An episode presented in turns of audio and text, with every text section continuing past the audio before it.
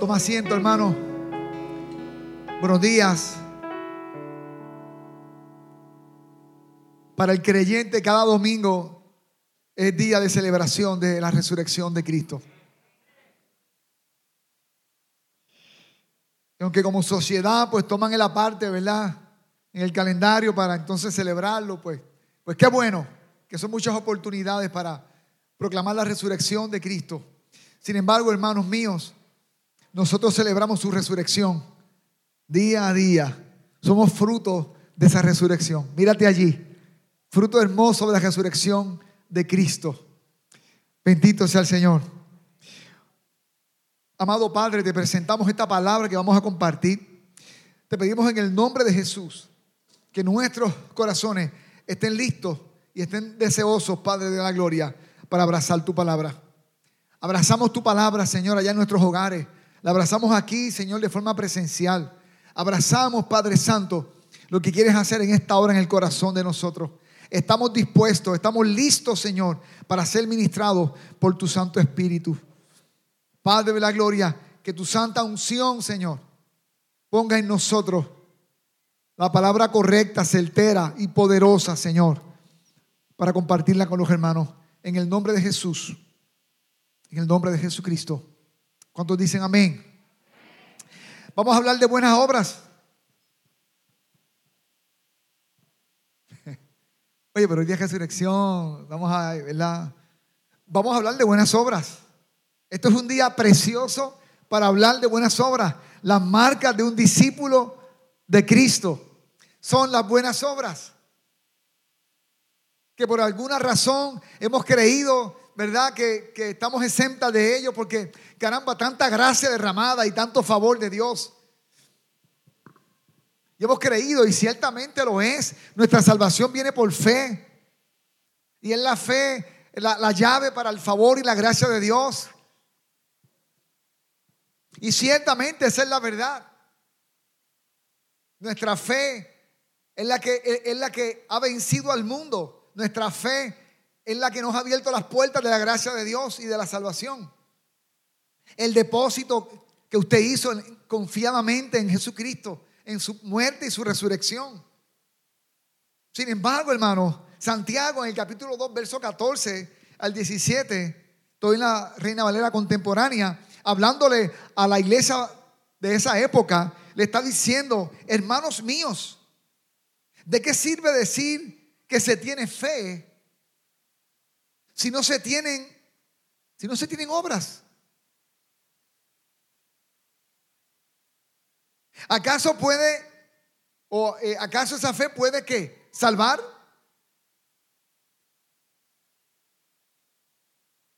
Si un hermano o una hermana están desnudos y no tienen alimento necesario para cada día, y alguno de ustedes le dice, vayan tranquilos, abríguense y coman hasta quedar eh, satisfechos, pero no les dan lo necesario para el cuerpo, ¿de qué sirve eso?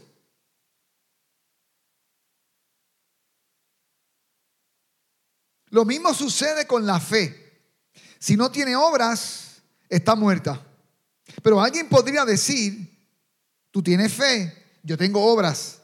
Muéstrame tu fe sin obras y yo te mostraré mi fe por mis obras.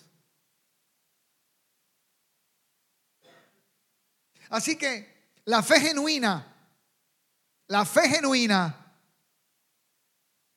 produce buenas obras que glorifican a Dios y benefician a los demás. La fe no solamente para que me salve por medio de Cristo. La fe no solamente para tomar y arrebatar en fe las promesas hermosas que Dios tiene para nosotros.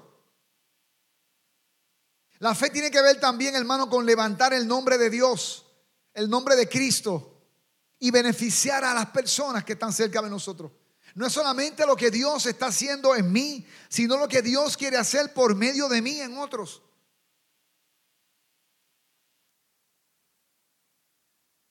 La fe toca esas dos dimensiones, adentro y alrededor.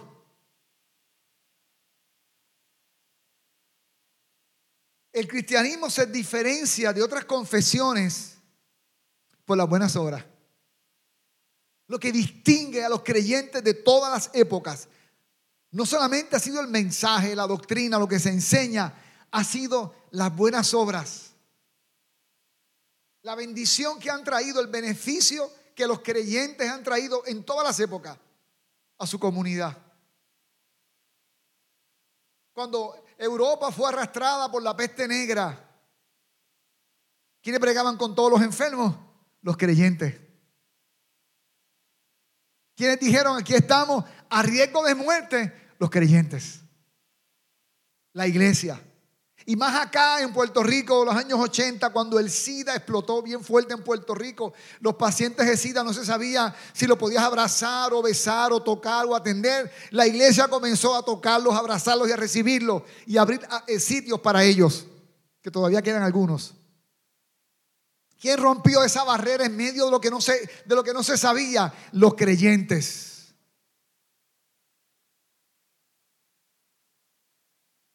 Mi esposa y yo ganamos a uno para Cristo, digo, éramos novios en ese tiempo. Estábamos con él, la familia no lo tocaba, nadie lo tocaba más que nosotros nada más, los cristianos. Lo tocábamos. Estuvimos con él ese fin de semana. Ganamos para Cristo esa persona. Partió con el Señor en la, en la presencia de nosotros. Porque nadie se acercaba. Y para hacerlo era muy protegido. La iglesia se distingue, el cristianismo se distingue por sus obras, por sus buenas obras. En todos los campos. Cuando hay huérfanos, los creyentes abren albergues. El Estado vino a hacerlo después. Pero mucho tiempo atrás, hermano, quienes abrían casa para los huérfanos eran los creyentes, para las viudas los creyentes, para los enfermos los creyentes. La iglesia siempre se ha distinguido, hermano, porque es, una, es un cuerpo de buenas obras, es un ejército de buenas obras, marcan la diferencia.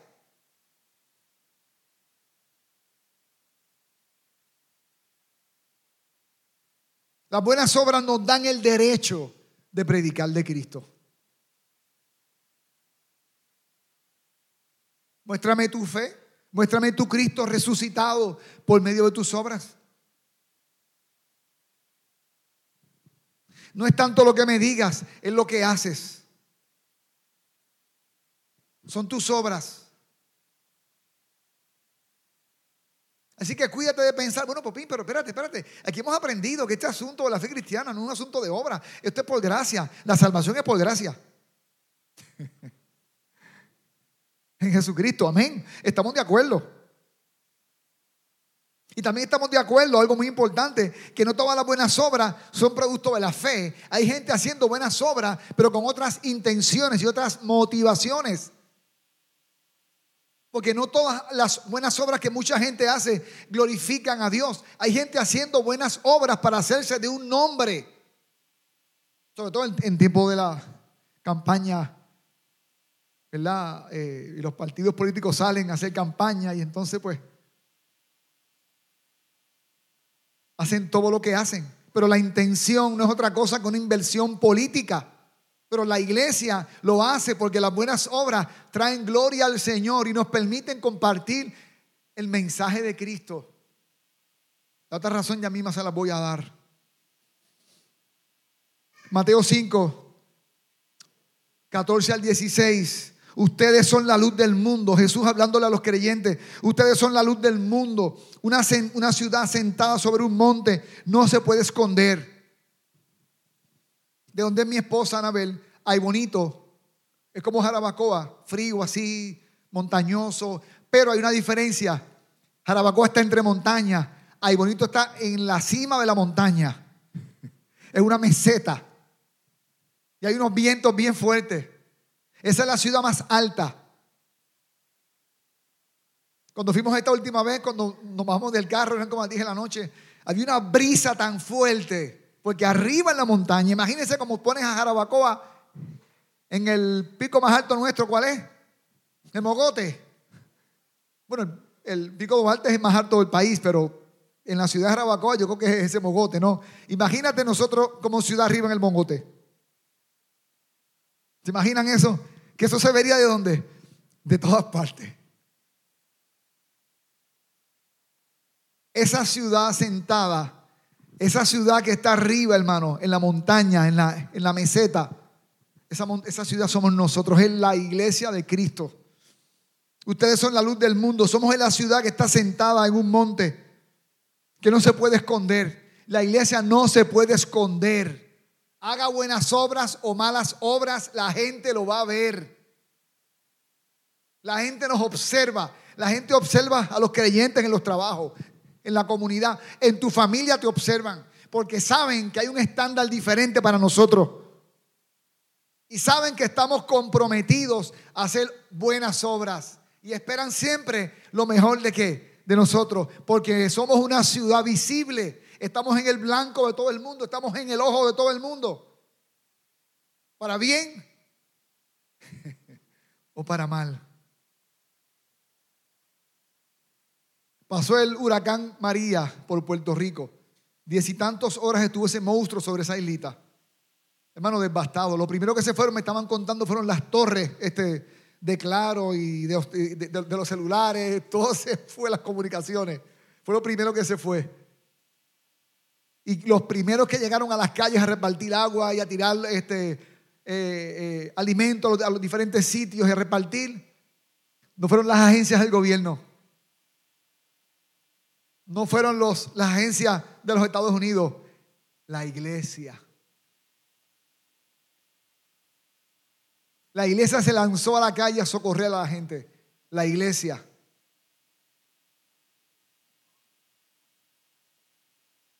Somos una luz muy visible, hermano. No se puede esconder. Tampoco se enciende una lámpara y se pone debajo de un cajón, sino sobre el candelero para que alumbre a todos los que están en casa de la misma manera que la luz de ustedes alumbre delante de todos. ¿Cómo mi luz va a alumbrar delante de todos? Pues claro, los cantantes tremendos que hay aquí, lo pasamos por las redes sociales y nuestra luz va a alumbrar a mucha gente. Nuestros buenos predicadores y maestros, que vamos a grabarlos para que salgan por las redes sociales y el mundo vea nuestra luz. Jesús no se refería a eso. para que todos vean sus buenas obras.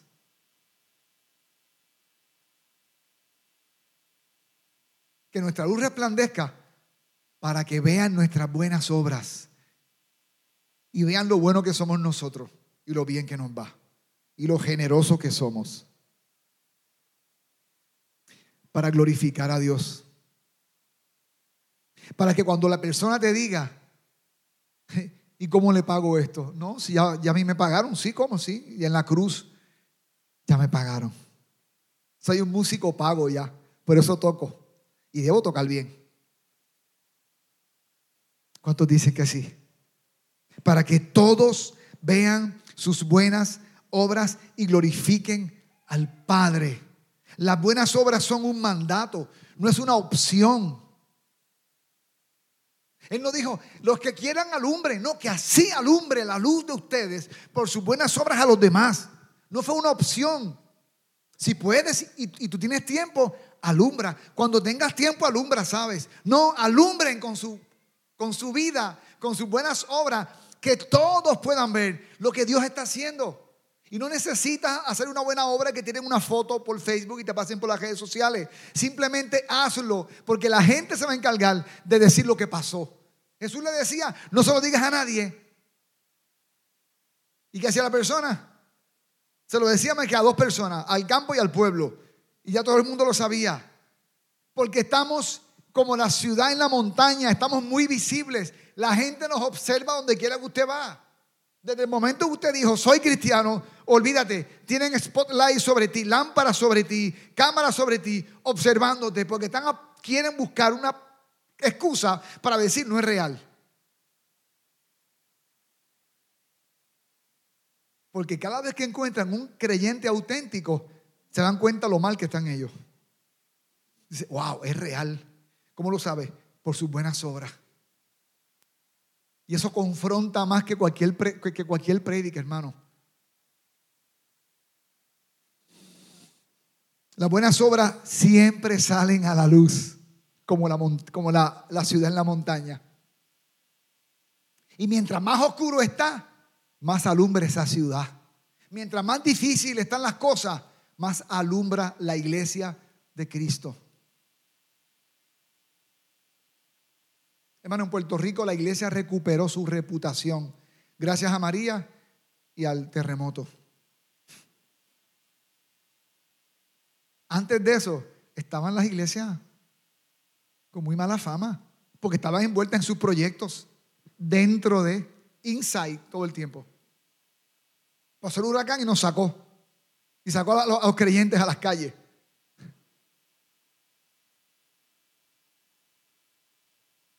Las buenas nuevas, o las buenas obras, perdón, siempre salen a la luz. Las buenas obras tienden o tienen como fin dar gloria a quién? Dar gloria a Dios. Tú y yo somos siervo qué? Siervo inútil, porque hacemos lo que qué? Lo que tenemos que hacer. Pero acuérdese, hermano, las buenas obras son un mandato. Él nos manda a hacerlo. Mire lo que dice el apóstol Pablo en Efesios. Ciertamente la gracia de Dios, capítulo 2, versos 8 al 10, los ha salvado por medio de la fe. ¿Hay dudas sobre eso? No, está todo claro. Su gracia y su favor de, de salvación se activó en el momento en que tú creíste. Esta no nació de ustedes, este don, esta salvación no nació de nosotros, sino que es un regalo de quién. Dios nos regaló la salvación, no es algo que tú compras con, las obras. Yo hago buenas obras y me gano el cielo. No hay, no hay nada que tú hagas. Cuando tú piensas que las obras compran la salvación, estás diciendo lo que Jesús hizo en la cruz no fue necesario. Porque simplemente yo hago buenas obras y ya estoy salvo. Pero no, Pablo deja bien claro, la, la salvación viene por medio de la fe. ¿En quién? En Cristo. Nosotros somos, dice, para que nadie se que, para que nadie se gloríe. Si fuera por obra, nosotros nos damos la gloria a nosotros. Si es algo que yo hice.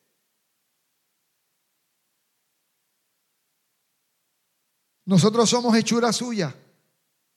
Somos vueltos a crear. Fuimos regenerados. Regenerar es vuelto a ser. Hemos sido creados en Cristo Jesús para realizar, para realizar qué? Él nos ha creado, Él nos volvió a redimir en Cristo. ¿Para qué? Para buenas obras. O sea, las buenas obras no me salvan, definitivamente, pero mi salvación, mi fe, como se demuestra, es por medio de mis buenas obras. No me salvan, pero es un elemento que confirma mi salvación en Cristo. ¿Cuántos dicen amén? Las cuales Dios preparó de antemano para que vivamos de acuerdo con ellas. Las buenas obras no producen la salvación. La salvación produce buenas obras. Hermano, cuando tú entras por la puerta estrecha que es Cristo, inmediatamente tú abrazas los negocios de tu padre. Entonces tú dices, en los negocios de mi padre me es necesario estar. Ajá, ¿y cuáles son los, esas empresas de mi padre? Ese negocio de mi padre, ¿de qué es? La gente, la madre soltera, el que está en una cama muriendo, el que está preso, el que está pasando hambre, el que está en necesidad. Ese es el, ese es el negocio de mi padre. Esa es la empresa de mi Padre. Eso es lo que mi Padre ama. Esa es la razón de Cristo en la cruz. No se trata de lo que hace Él conmigo. Se trata de lo que Él hace en mí y lo que hace a través, a través de mí.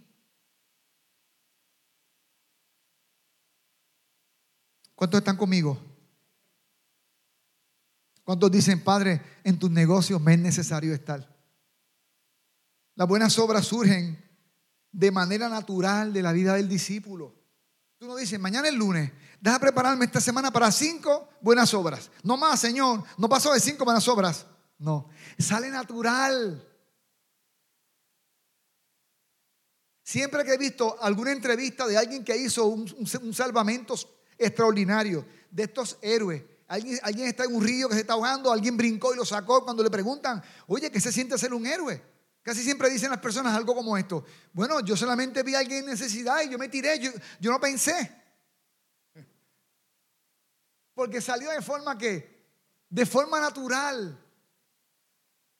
La luz alumbra de forma natural.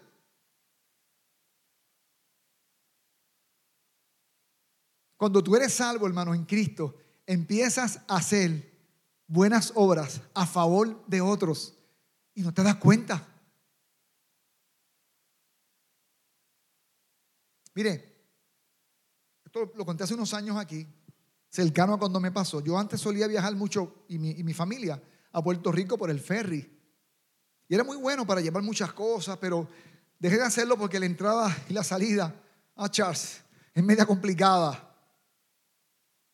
Así que de esas veces que fui y de esas pocas veces que estoy viajando solo, estoy, estoy, estoy comiendo algo, estoy cenando, subo a la, habitación, que era la parte de arriba, lo más lejos posible del primer piso, que están todo el ruido y, los bares y los casinos. Entonces estoy afuera en un pequeño lobby con un libro leyendo allí. Al rato que estoy leyendo, llega un grupo de personas y se sentaron cerca de mí. Entonces yo noto que al lado de ellos había otro señor también con un bulto. Así que después de un rato de verlos hablando allí, fui a la habitación. Cuando vuelvo me di cuenta que la gente se fue y que el señor está solo. Y, como que me di cuenta que aunque estaban cerca, el Señor no era parte de, ese grupo que parecían que era gente de, este, de, familia. Así que sigo leyendo y el hombre está ahí dormido encima del bulto en una butaca, un señor de setenta y tantos años. Y lo miro allí, digo, válgame, te va a pasar la noche aquí, pobrecito, o sea, pasar la noche en esa butaca. Ya era hora de irme a la cama, me fui, me arreglé para para irme a la cama. Apago la luz, estoy acostado y aquello, hermano, fue como un rayo en, mi, en, la mente. Yo sé ya cuando es el Espíritu Santo, ¿vas a dejar a ese hombre allá afuera? Y empiezo a dar vueltas en la cama. Como que ese pensamiento, ¿verdad? Como que cuando pasa un mosquito por tu cama, que tú como que de momento. Y otra vez, tienes tres camas aquí que están vacías vas a dejar ese hombre afuera. Y empiezo a luchar con ese, ese pensamiento. Empiezo a tratar de ocultar la luz que hay en mí. A dar vueltas en la cama y en mi mente eh, hacer, construir algunas ideas como, me gusta estar solo aquí, a mí no me gusta estar con gente en una habitación. Yo he estado en muchos campamentos, muchos retiros evangélicos, con mucha gente roncando y con olor en los pies y todas esas excusas que uno tiene. Además, ¿quién es esta persona? Ya en ese punto, hermano, ya no podía dormir. Me senté en la cama, prendí la luz, ya estoy molesto, el pensamiento sigue ahí. Busca al viejo que está allá afuera y tráetelo para tu habitación. ¿Tú sabes cuándo es el Señor? Al darte cuenta que ese no eres tú.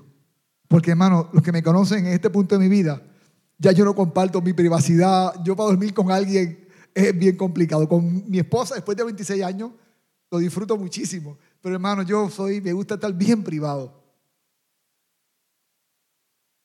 Así que me paré, comencé a caminar por todo el, espacio que, que, tenía disponible, tratando de que bajar un poco el pensamiento.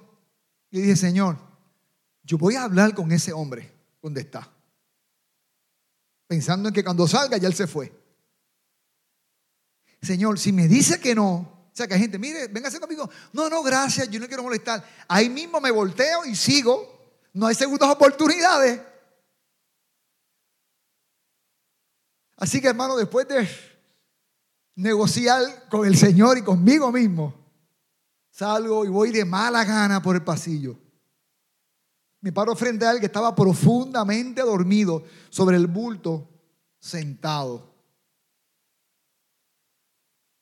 Lo despierto. Señor, ajá. ¿Usted va a pasar ahí la noche? Sí, voy a pasar aquí la noche. Y bueno. Mire, yo tengo tres camas en mi, en mi camarote si desea. Se supone que él dijera, no, no, joven, gracias. No se preocupe. Muchas gracias, pero yo, pero no, no dijo eso. Dijo, ah, sí, claro, ¿cómo no? Y se paró. Y se paró detrás de mí. Yo voy andando, voy caminando por ese, ese pasillo angosto. Ah, Carlos, son muy angostos ese pasillito. Y él viene detrás de mí con, con el bulto, arrastrando los pies del cansancio, me imagino. O sentado horas allí con las piernas quizás, quién sabe cómo. Y voy yo pensando tan miserablemente que somos hermanos nosotros los seres humanos para no servir, para no darle a otra persona un beneficio, para no alumbrar todo lo que hacemos. Voy pensando, este hombre, quién sabe si es hasta un tipo que está trayendo con droga, estos puertorriqueños que llevan años usando droga de aquí para allá, de allá para acá, quién sabe, o un tipo que anda en quién sabe qué, o quizá es raro. Así que cuando llego a la puerta que voy a abrirla, no lo deje pasar, es una puerta bien angosta, me paro en la puerta y digo, déjame presentarme, déjame sacar mis galones. Le dije, mire, yo soy Celso Pérez, yo soy pastor. Ah, usted es pastor, yo también soy pastor, fíjate.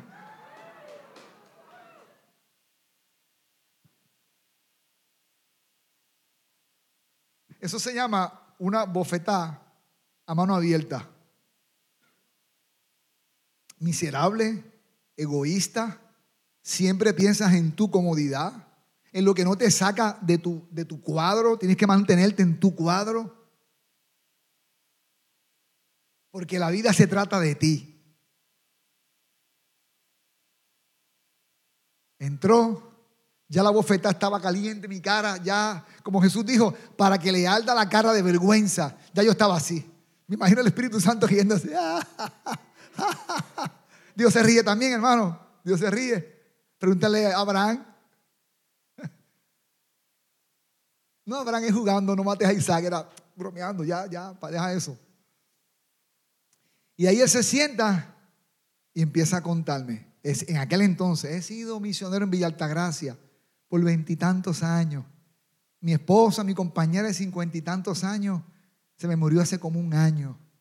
Hermano, ya yo estoy ahí, la bofetada, el testimonio de un misionero que tenía más años que yo en el país, viudo, yo pensé en mi esposa una vez, yo estoy ahí, hermano, sintiéndome peor. Hablamos en cantidad, me contó de su trabajo, lo que estaba haciendo en el lugar, eh, todo lo que habían hecho su esposa y él en todos estos años. Yo me sentía más pequeño, más pequeño, más pequeño y me acordé que algunos hemos hospedado ángeles. Me acosté tan contento esa noche.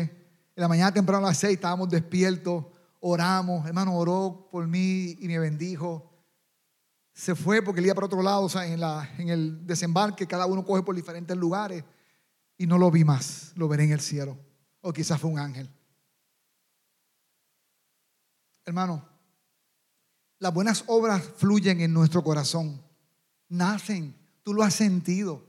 Lo que te detiene, lo que me detiene, es siempre nuestro egoísmo. Porque implica tiempo, implica dinero muchas veces, implica pasarla un poco más, más, estrecho para ti, implica compartir de lo que tienes, implica darte. energía, implica muchas cosas. Y como somos evangélicos, nos afincamos en la doctrina. Esto es por gracia, relájate.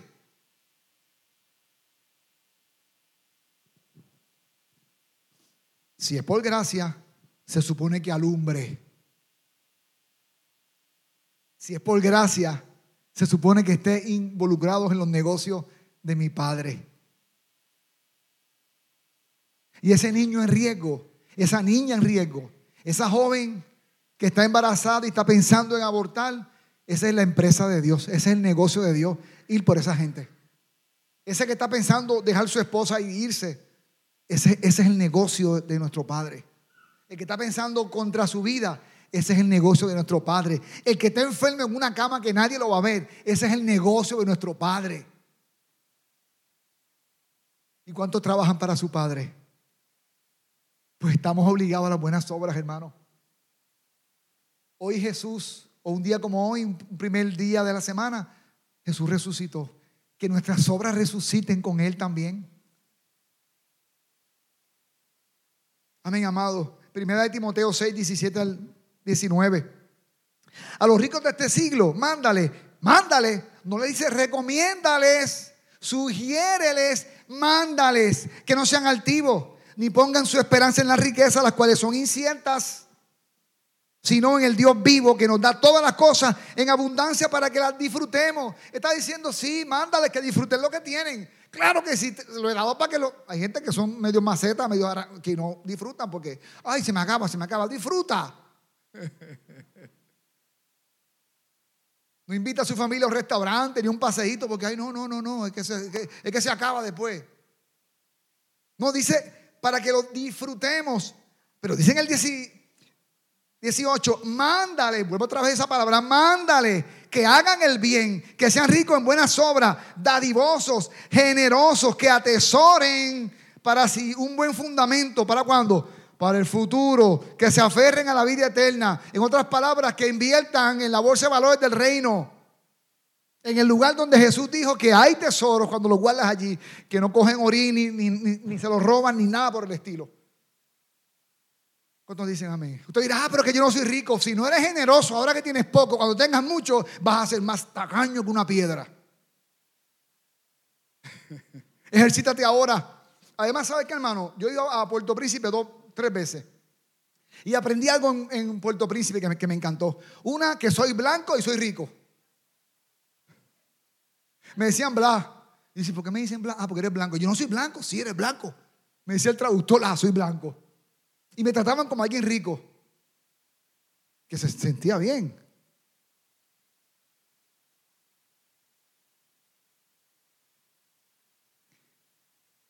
A veces eres más rico de lo que tú piensas. Depende del contexto social donde tú estés. Si llegas a La Habana ahorita, van a decir, wow, qué, bien le va a esta persona. O llegas a Caracas, wow, pero qué bien le van.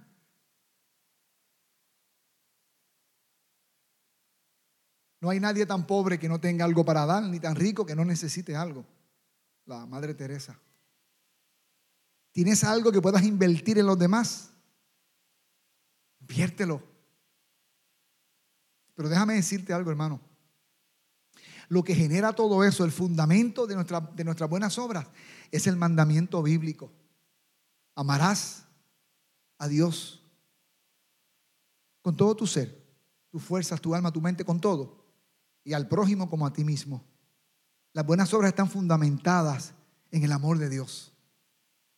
Y cuando tú vienes a Cristo, una de las cosas que aprendes es amar a Dios y amar genuinamente a los demás.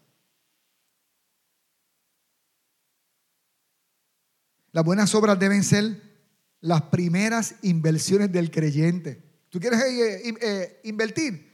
Invierte en buenas obras. Invierte en buenas obras. Señor, dame oportunidades para bendecir a otros. Las buenas nuevas, como ya dijo, las buenas obras, perdón, son un mandato para todos los creyentes. Tengan mucho o tengan poco. Tengo, que decirlo porque lo dije en el primer servicio. Quizás se van a molestar conmigo. Le decían estos días a mi esposa Anabel, de hecho, ambas hemos reflexionado varias veces sobre este tema. Y, yo le decía, es que en, en mis treinta y tantos años como pastor trabajando entre creyentes, nunca había conocido a nadie como Carlos y Miriam. Están sentados aquí, pero yo lo dije en primer servicio, así que aguanten. Sí sé de gente que ora por los enfermos, sí sé de gente que hace cosas por gente en necesidad, pero hermano, ellos han tratado con gente enferma que cuando Anabel me enseña la foto, le digo, por favor, no me la enseñen más, no me la enseñen más. ¿Y eso qué es? Ah, pues esta persona es la que Miriam va con Carlos y la limpian y la bañan y la curan. La última que me mandó, yo dije, mío, esto, esto parece subreal. En uno de los casos, hace unos años atrás, cuando Miriam entró con un grupo este, de hermanos a bañar a, un paciente en una casita, los que entraron con Miriam salieron afuera a vomitar del hedor que había. Y me estaban contando eso. Y me lo contaban y yo hasta sentí el, hedor. Y yo decía, ¿qué hay en la cabeza de un creyente que se mete a un sitio con alguien que no le importa, en un sitio que no le importa, a bregar con lo que el mundo desechó?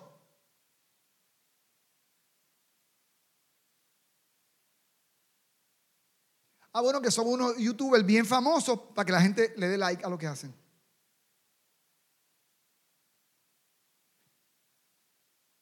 ¿O es el amor de Dios?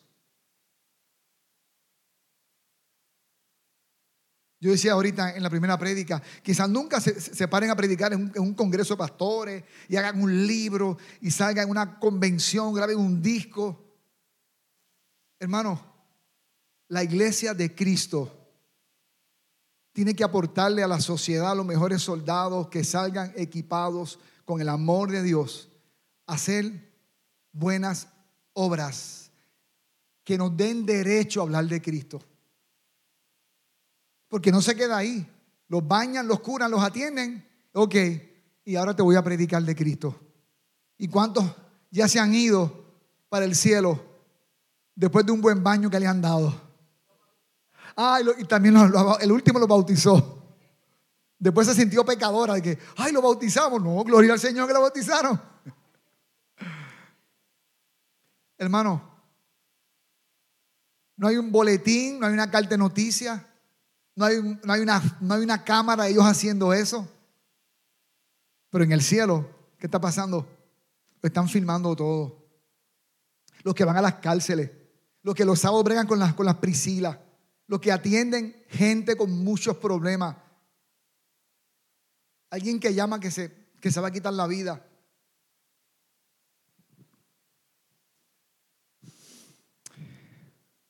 Mientras más oscuro está el día, se supone que más brille la luz de Cristo por medio de nosotros. Amén, amado. ¿Cuántos están conmigo? Hebreos 10:24. Tengámonos en cuenta unos a otros a fin de estimularlos, estimularnos al amor y a las buenas obras. El amor y las buenas obras van de la mano. Van de la mano. Santiago lo decía. Ajá. Adiós, varón. Nos vemos. Dios te bendiga come bien, vístete bien. Oye, está pasando hambre. Ámalo. No, no lo bendigas con los labios. Extiende tu mano. ¿Cuántos dicen amén? Las buenas obras y el amor van de la mano. Van de la mano. Las buenas obras involucran a toda la iglesia. Hay casos donde ocurre contigo en la universidad, contigo en tu trabajo, cosas que Dios te va a dar para que hagas, en, visitando un médico, muchas cosas Dios te va a dar para hacer, muchas formas de bendecir a otros, porque las buenas obras son beneficiar a otros. Es Dios beneficiando a otros por medio de quién? Por medio de sus hijos. Porque en la empresa, en los negocios de mi padre, me es necesario estar.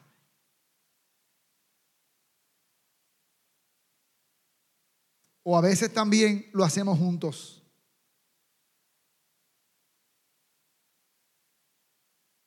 ¿Cuántos dicen, Señor, yo quiero brillar?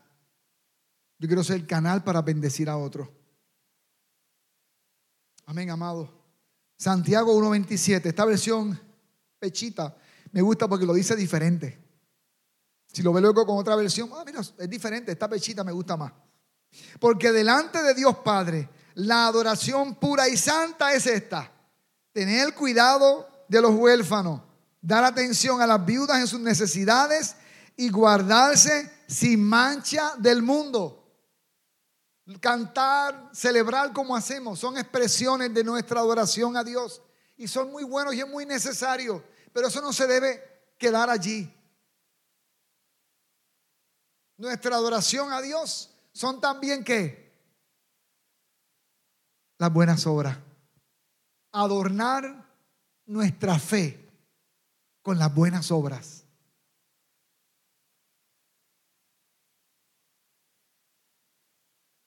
Está bien cantar, está bien celebrar. Qué bueno la pasamos, qué bien se siente el Señor entre nosotros. Qué bien tú te sientes en medio de la presencia de Dios, moviéndose en, en nuestro servicio. Pero hermano, como yo adoro al Señor, y Él es mi Padre.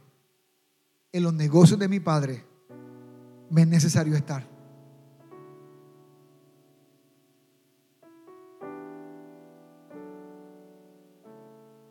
Llegamos a Jarabacoa en el 98, abril, primero de abril, ahora hicieron 23 años. Iba para una actividad en juventud con una misión. Paré por el parque porque los zapatos estaban sucios. El niño limpia botas, limpia los zapatos, me están limpiando los zapatos. Y el Espíritu Santo me habla. Dale de comer a ese muchacho. Mira, bueno, pero eso lo siente mucha gente. Es que no sabían que me estaba metiendo. Dios, Dios engaña a uno. Dios entrampa a uno. hermano, Dios dirige a uno. Ah, pues cuando acabe, le pago y lo llevo aquí a una, una pizzería al frente y ahí le compro pizza para que mate el hambre. No, no, no, no. Eso no es. Búscalo y llévatelos a tu casa a comer.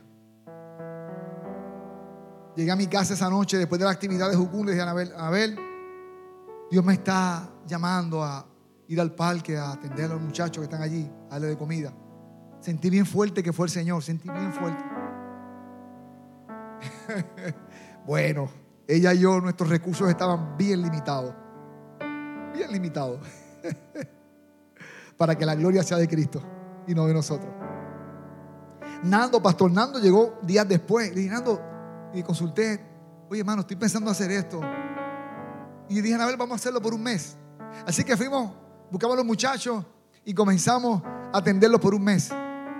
Diciendo, pues, si aparece, damos. Y un mes fue otro mes. Y otro mes. Y una cosa trajo la otra. Pasaron cuatro años, cinco años, 50 muchachos, 40, lo que sean, iban a mi casa cada sábado a comer.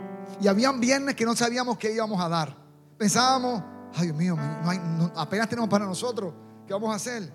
Y Dios de momento, de forma milagrosa, abría las puertas y alguien aportaba algo. Compartíamos la Biblia con los muchachos, jugaban en mi casa y una buena comida. Dios proveyó siempre, durante cuatro años, hasta que se convirtió en un ministerio de la fraternidad. Y de ahí salió Timoteo, de ahí salió el fondo de becas, de ahí ha pasado muchas cosas hermosas de ese proyecto. Que ustedes saben. Siempre hay una lucha. Meter estos chicos en mi casa con malas costumbres, de, de familia con muchos problemas, que si me roban lo poco que tengo, que aquello que lo otro, Señor, y no tengo tanto dinero, y bla, y todas las excusas que tú puedes dar. Oye, si Dios está poniendo algo dentro de tu corazón, muévete a misericordia para que Cristo sea que glorificado. ¿Cuántos están conmigo? Las buenas obras revelan el nivel de madurez de nuestra oración. Y finalmente, el autor de Hebreos 13:16, no se olviden de hacer bien ni de la ayuda mutua. Porque estos son los sacrificios que agradan a Dios.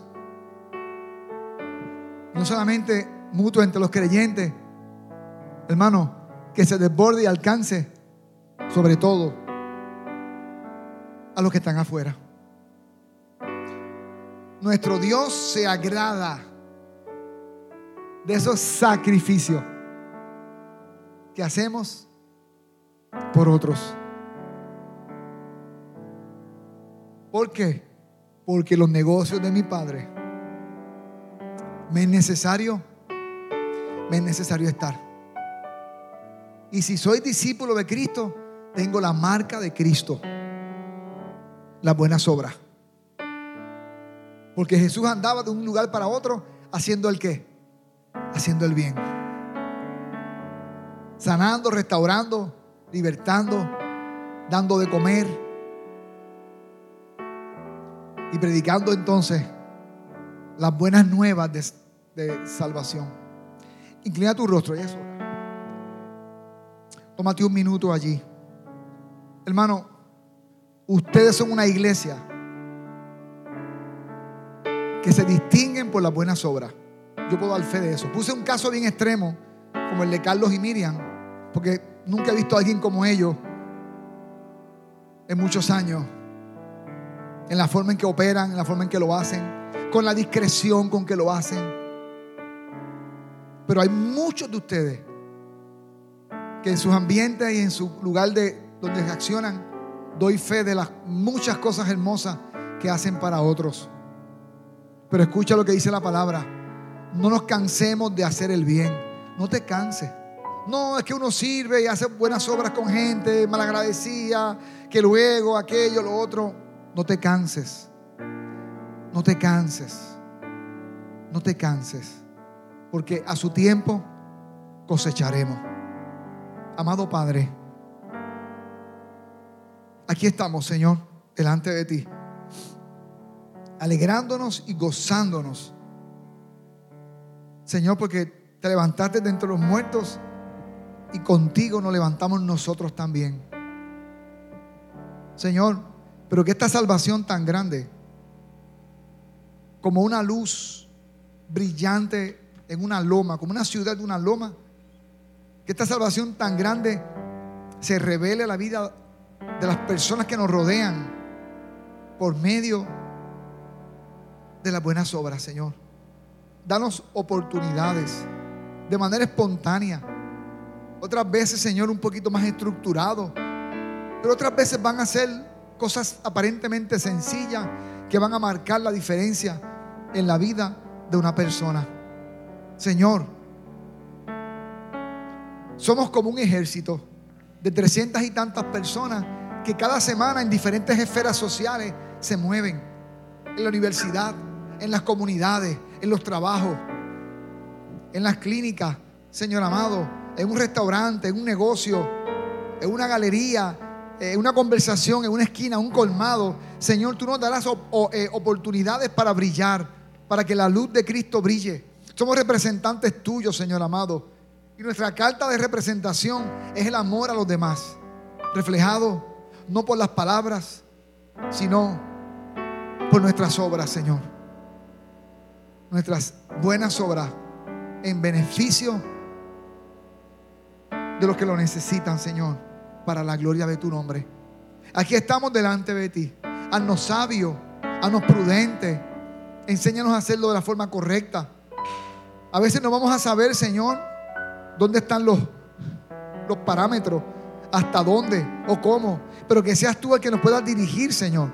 Dirígenos, Padre Santo, cada vez que tengamos una eh, oportunidad de accionar en beneficio de otra persona. Padre, en el nombre de Jesucristo. En el nombre de Jesús. Amén y amén. Dios les bendiga, hermano.